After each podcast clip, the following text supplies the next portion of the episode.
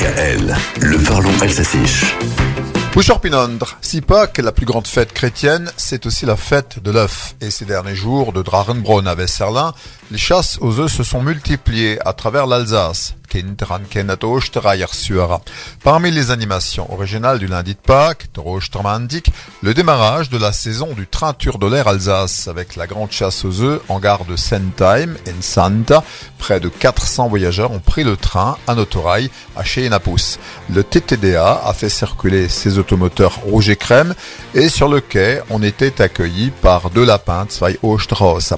Pour la tradition, on a rappelé les conscrits à l'écomusée. Ou Tver Flertika, ces jeunes gens qui naguère faisaient la bringue avant de partir sous les drapeaux.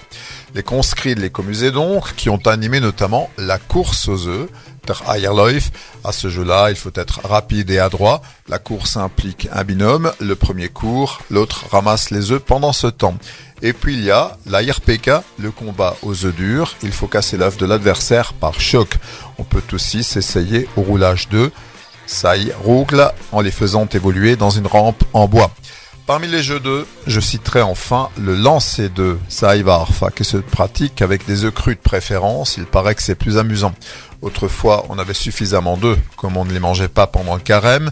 Aujourd'hui, avec un œuf à 30 à 40 centimes, on va y aller mollo et se faire plutôt un œuf mollet à Pochirta Aïe.